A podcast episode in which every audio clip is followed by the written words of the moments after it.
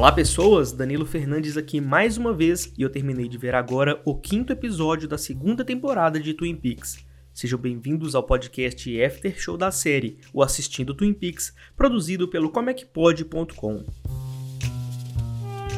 Esse episódio aqui ele parece um pouco melhor que os anteriores, vários momentos engraçados e também com boas cenas de ação. Ele começa com Cooper gravando uma mensagem para Diane, dizendo que tá fazendo yoga pela manhã para afastar a dor na costela, por causa do tiro que ele levou no final da primeira temporada.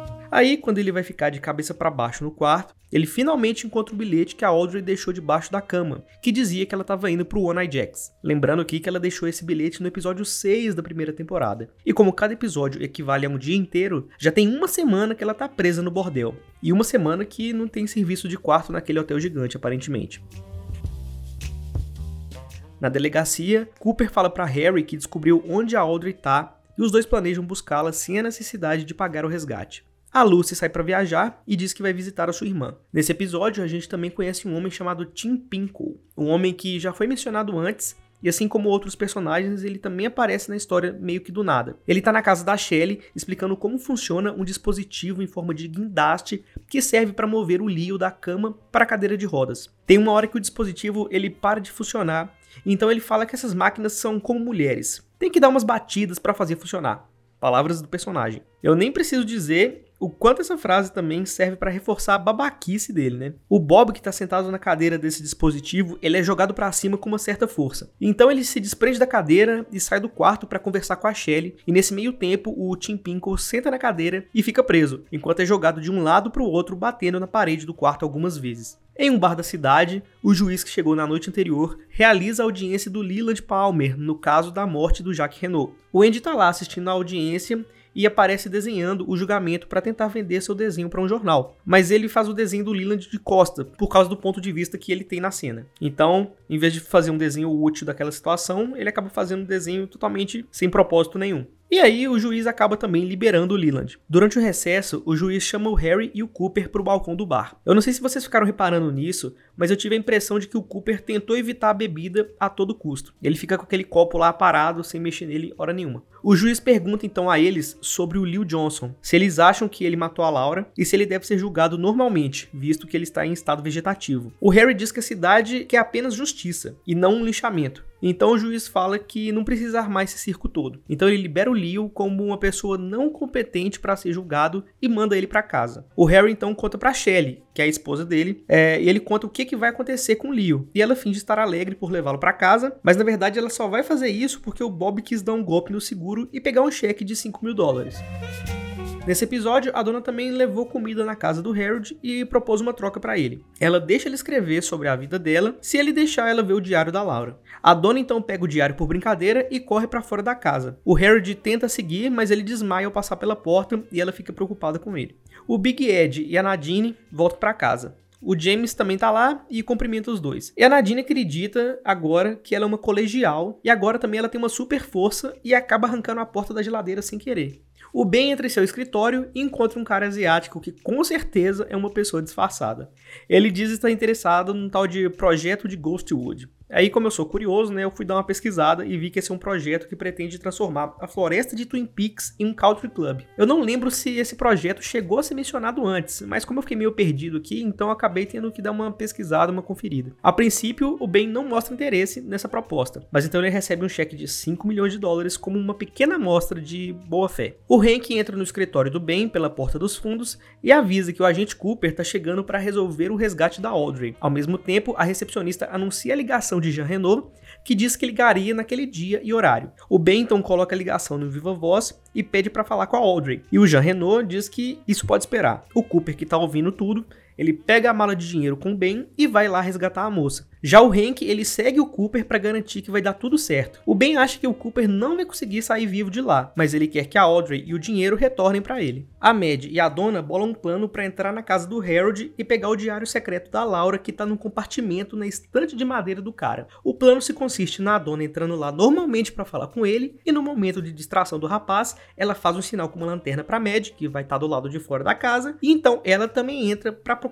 o diário. No One Eye Jacks, o Jean conversa com a Black e mostra para ela uma faca escondida no punho da sua camisa. Ele diz que vai atacar o Cooper assim que ele chegar com dinheiro. Lembrando que isso é para se vingar dos dois irmãos dele que morreram, o Jack e o Bernard, que morreu no início da série. Na delegacia, o Andy substitui a Lucy na recepção e aparece cheio de post-its pelo corpo. Ele recebe os resultados do seu segundo teste e descobre que sua contagem de esperma voltou ao normal. De acordo com o médico, aspas, não tem apenas três pessoas nessa festa, tem uma cidade inteira, fecha aspas. Ele desliga o telefone feliz pelo resultado, enquanto grita: I'm a whole damn town!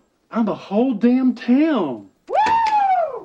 O Harry passa pela recepção e sorri para ele, mesmo sem entender. Quando o Harry entra no escritório onde Cooper tá, eles ouvem o Andy gritando em comemoração, mas aí o Harry só fala: "Não pergunte". Então Harry e o Cooper começam a bolar um plano para entrarem no One Eye Jacks. Eles estão com a planta do lugar desenhada a lápis em cima da mesa. O Hulk aparece na sala para atualizar os dois sobre seu dia de investigações e diz que encontrou as drogas do Gerard, o cara de um braço só. Mas antes que o Hulk pudesse ver alguma coisa sobre o plano de invadir o One Eye Jacks, o Cooper esconde a planta do lugar. Ainda na recepção, o Andy procura o telefone do lugar para onde a Lucy diz que foi, e ao ligar para lá, descobre que é uma clínica de aborto e fica preocupado. Na lanchonete, a Mad pede um café para viagem, encontra James comendo no balcão, mas não conversa direito com ele. Quando ela vai embora, o James vai escondido atrás. Alguns minutos depois, a Maddie observa a casa de Harold através dos arbustos enquanto a dona está lá dentro. Ela começa a contar uma história de quando ela e Laura tinham uns 13, 14 anos e saíram para conhecer os caras da cidade. Elas acabaram ficando com eles, mesmo eles tendo em torno de 20 anos. Ela diz que nunca mais viu o rapaz que a beijou, mas conta que foi a primeira vez que se sentiu apaixonada. Eu não preciso nem falar aqui o quanto é estranha essa atração por adolescentes dos personagens dessa série, né? Cooper e Harry agora eles estão no Jacks.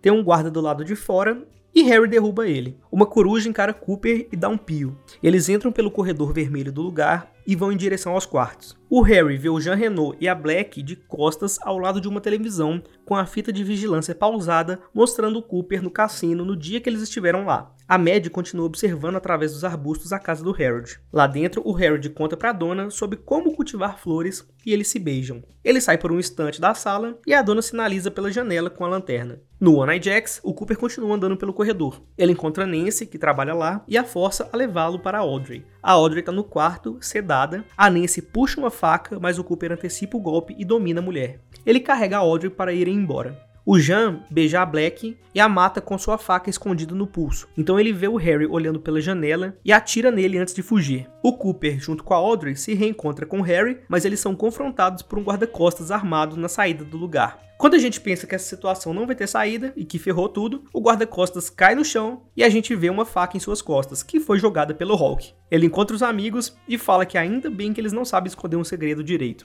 O Hank está escondido do lado de fora vendo toda essa situação e liga pro Ben para informar que os policiais estão saindo com a Audrey. Por trás do Ben aparece o Jean Renault apontando uma arma para ele e querendo saber quem é ele. O Jean pega a carteira do Hank e encontra a identidade do promotor que o Hank pegou no outro episódio. E então fica essa situação embaralhada com o Jean achando que o Hank é o promotor.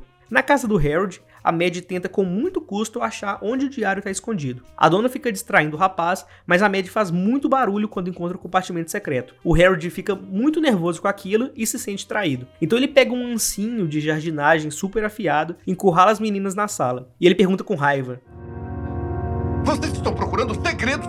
Vocês sabem qual é o maior dos segredos. Vocês querem saber? Laura sabe. O segredo de Laura vai matar vocês. Então ele pega um ancinho e arranha o próprio rosto que fica sujo de sangue. A Mad grita e as duas se encolhem de medo. Esses foram alguns detalhes do episódio. Espero que vocês tenham gostado do podcast e espero que vocês também assistam e me alcancem para a gente poder comentar juntos sobre a série. Se quiserem mandar comentários, é só entrar em contato pelo Twitter podcastpix ou pelo site que está na descrição deste e de todos os outros episódios. Se quiserem mandar mensagem de áudio para fazer uma participação aqui no podcast, é só seguir as instruções que estão no post linkado aí na descrição também. E por último, mas não menos importante, a gente tem a nossa caixinha também, né, gente? O nosso Pix, onde você pode mandar qualquer valor para cá e garantir a continuidade do projeto quem sabe até com uma frequência maior. A chave Pix para você mandar a sua contribuição também está na descrição do episódio. Para quem quiser me seguir nos perfis pessoais, tanto no Twitter quanto no Instagram, é só procurar por @dofsmartins. Tá tudo na descrição do episódio, facinho para você clicar. Bom, é isso, pessoal. Espero que vocês tenham gostado e espero que vocês continuem por aqui ao longo da temporada pra gente trocar uma ideia depois de cada episódio. Até mais!